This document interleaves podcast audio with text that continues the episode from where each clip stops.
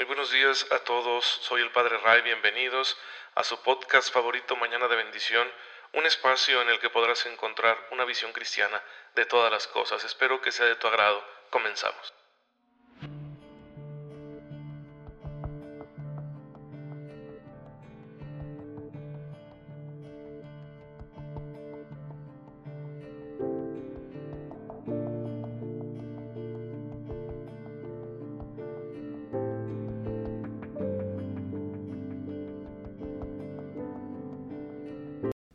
Pues aquí estamos en un episodio más de Mañana de Bendición y bienvenidos a Julio. Qué rápido pasa el tiempo y parece que se siente más en esta situación de distanciamiento social, de cuarentena o semi-cuarentena que estamos teniendo debido a la pandemia del coronavirus. Bueno, sigamos tomando precauciones hasta donde nos sea posible porque la enfermedad pues sigue aquí, el virus sigue aquí, se está cobrando muchas víctimas.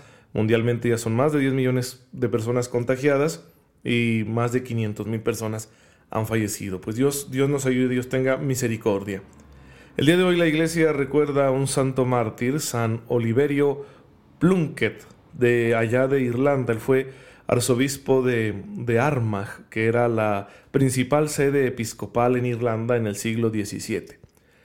Le tocó vivir una época difícil. Fíjense que desde el siglo XVI en Inglaterra se dio una situación muy triste porque el Papa no anuló el matrimonio que tenía el rey Enrique VIII con una eh, noble española.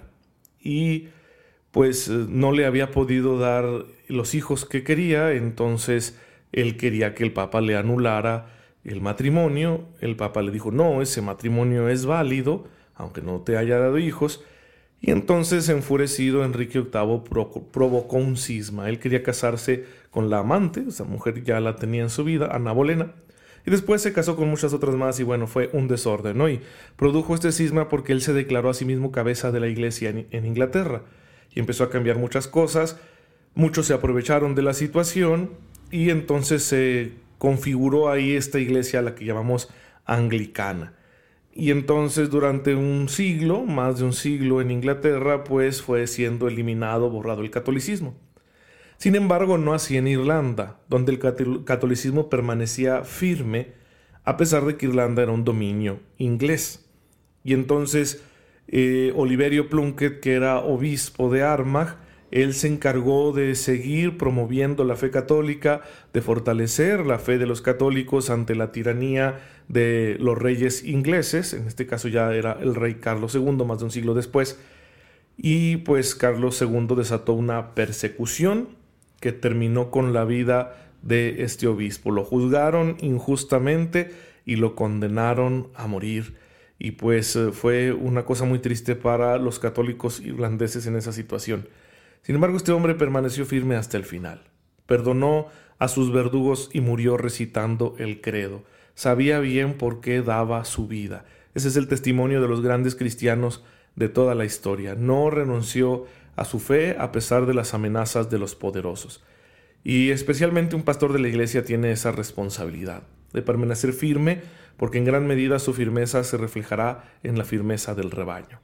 Hoy en día uno de los factores de que el rebaño esté confundido y, no tenga la fuerza necesaria para anunciar el Evangelio con más contundencia en la sociedad, pues se debe a que los pastores somos débiles. Quizá nos hemos acomodado demasiado a nuestros estilos de vida y evitamos las confrontaciones con los poderosos, que no hay que buscarlas por sí mismas, pero en ocasiones es inevitable que se den, porque la verdad tiene que defenderse de todos aquellos que la quieren borrar, porque no conviene a sus intereses.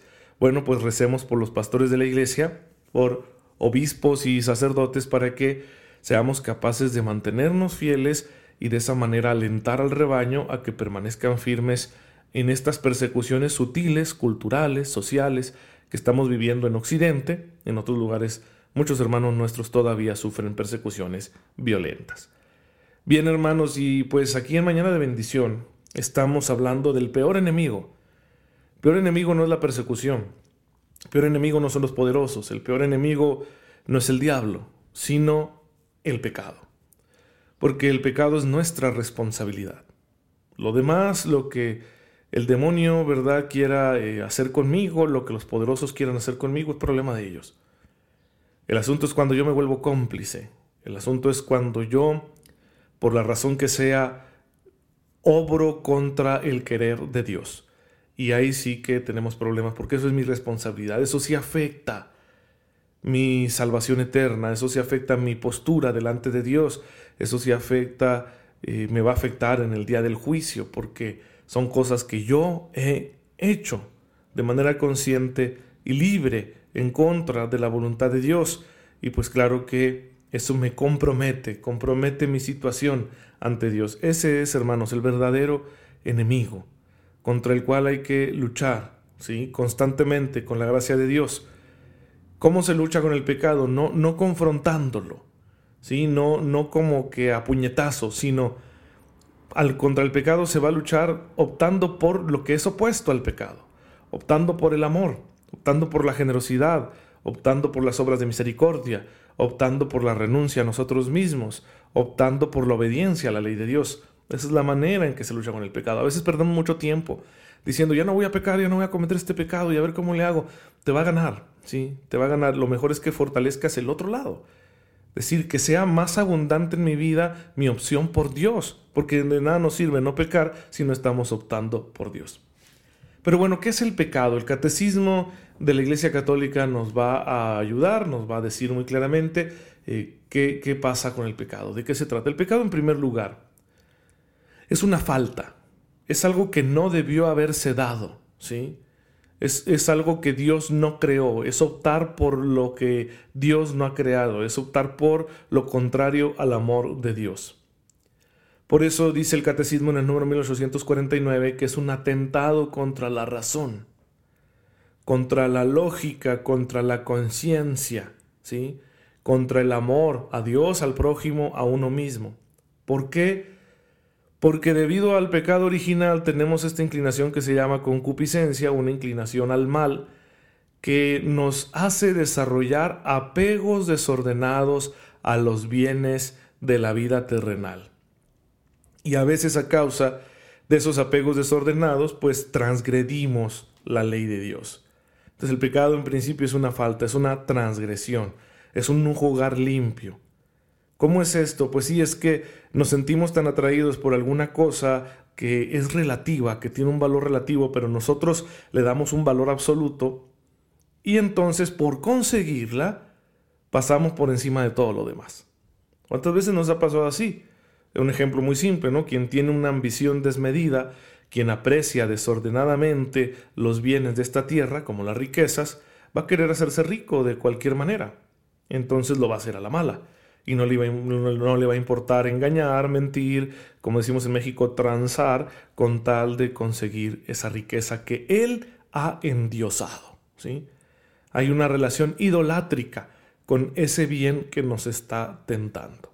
Y que la idolatría es un gran pecado, ¿eh? y no piensen que hay idolatría solo cuando nos metemos en, cosas esotéricas o de otras religiones, etc. No, también se da la idolatría así. Lo dice San Pablo, que la avaricia es una forma de idolatría. Entonces, el primer, la primer, eh, el primer matiz que le descubrimos al pecado es que es una transgresión, una falta. Pero también nos recuerda el catecismo, es una ofensa. ¿sí? Y si hablamos de ofensa, hablamos de personas las ofensas se cometen en el contexto de las relaciones interpersonales. Entonces el pecado es una ofensa, principalmente contra Dios, ¿sí? Principalmente contra Dios, porque al querer ocupar yo el lugar de Dios, al querer ser yo el, el, regulador de la moral, que ese es el problema fundamental que está detrás del pecado, que yo quiero decidir lo que está bien y lo que está mal sin que me importe la ley de Dios, que me ha sido revelada como una luz precisamente para que yo me oriente en la vida y pueda llegar al final de mi existencia a encontrarme con el Dios del amor.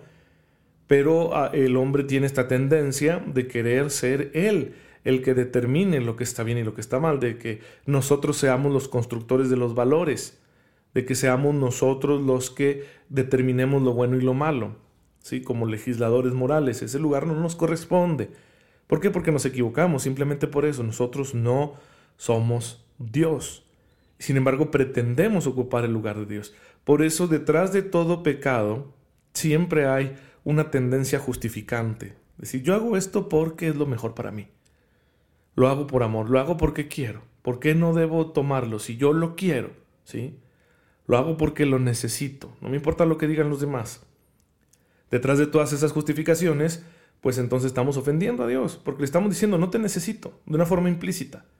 No me importa lo que tú digas, no me importa lo que tú opines acerca de esto que yo voy a hacer, yo lo voy a hacer porque me da mi regalada gana. Bueno, eso, eso que no decimos abiertamente en nuestro corazón sucede cuando optamos por lo que sabemos que es un pecado. Entonces este segundo matiz es que es una ofensa. El pecado es transgresión, es una falta, sí, es también una ofensa. Y lo tercero es que el pecado es una deformación, ¿sí? El pecado nos deforma. ¿Por qué? Porque cambia aquello para lo que estamos hechos. Transforma nuestra realidad y nos va convirtiendo en criaturas viles, envilecidas, que estamos como poseídas por la búsqueda del placer, de la fama, del poder o del dinero. En el fondo de nosotros mismos seducidos por las tentaciones diabólicas o simplemente por no saber manejar nuestra fragilidad humana, pues cometemos toda una serie de pecados, toda una cantidad de pecados a lo largo de nuestra vida que nos vamos transformando y nuestra voluntad principalmente se debilita a tal grado que podemos encontrarnos en una posición muy desfavorable, donde ya no puedo, ¿sí? me he vuelto un esclavo. Esto es muy notorio en las adicciones. Un proceso de adicción comienza como un pecado. Comienza como el, el acceso a una serie de experiencias que por curiosidad o porque tengo un problema del que me quiero olvidar o porque quiero rendir más, entonces opto por el consumo de, de sustancias, ¿no? Como las drogas o el alcohol, etcétera. ¿Qué pasa cuando ya yo llevo mucho tiempo eh, practicando este, este consumo? Bueno, tienen un efecto tan poderoso en mi organismo que van anulando mi voluntad. Al principio era una opción, ahora es una necesidad y ya me volví esclavo. Es cierto, el que ya está atrapado en una adicción severa probablemente ya no sea responsable de sus actos, porque ya no tiene voluntad, ya no hay una libertad allí, está completamente atado. Pero todo comenzó por un pecado. ¿Sí? Si la persona sabía que aquello le iba a hacer daño, que era imprudente, que era peligroso, y aún así lo hizo, porque quería conseguir un beneficio egoísta, bueno, cometió un pecado. ¿Sí? La responsabilidad moral habrá disminuido conforme fue quedando atrapado en la adicción, pero todo inició por el pecado. Entonces miren cómo nos, nos deja el pecado. ¿En qué situación nos deja? Deformados, incapaces de amar rectamente, sumidos en nosotros mismos, en la amargura o en el resentimiento o francamente en el odio. Entonces el pecado es una realidad que hay que reconocer, hay que diagnosticarla, hay que hacernos una sonografía espiritual para ver dónde están los tumores del pecado y extirparlos. Porque si no van a producir este efecto, este cáncer espiritual que nos va a deformar y nos va a hacer sumamente infelices y que pone en riesgo nuestra salvación eterna. Así que hermanos, por eso le damos importancia en la doctrina católica al pecado y vamos a estudiarlo aquí a profundidad. No se pierdan los siguientes episodios, van a estar muy buenos porque vamos a entrar en toda la doctrina católica del pecado que nos ayudará seguramente a vivir mejor nuestra vida, por supuesto. Esa es la finalidad de que tratemos este tema aquí en Mañana de Bendición. Así que, pues emocionense, emocionense junto conmigo. Ya mañana veremos este, más cosas sobre el pecado. Eh, no se pierdan estos episodios y compártanlos, por favor, con todas aquellas personas que ustedes conocen y que saben que tienen necesidad de escuchar esta doctrina, este mensaje y de escucharlo con esperanza. Acuérdense lo primero que les platiqué de las perspectivas antes de ver, el pecado. El amor de Dios siempre va a ser mucho más grande, solo que nosotros no podemos ignorar que el pecado es una realidad que experimentamos y de la cual el Señor quiere liberarnos. Pero bueno, se ha terminado el tiempo, vamos a darle gracias a Dios y ya platicaremos de esto a partir de mañana. Señor, te bendecimos Porque a pesar de que somos pecadores, tú eres fiel y nos sigues amando, y nos cuidas y nos llenas de bendiciones. Señor, no nos sueltes nunca de tu mano y danos la gracia eficaz y necesaria que nos permita salir de las esclavitudes que nosotros mismos hemos construido. Te pedimos esto por tu amado Hijo Jesucristo nuestro Señor. Amén. El Señor esté con ustedes. La bendición de Dios Todopoderoso, Padre, Hijo y Espíritu Santo, descienda sobre ustedes y los acompañe siempre. Gracias por estar en sintonía con este servidor. Oren por mí, yo lo hago por ustedes y nos vemos mañana, si Dios lo permite.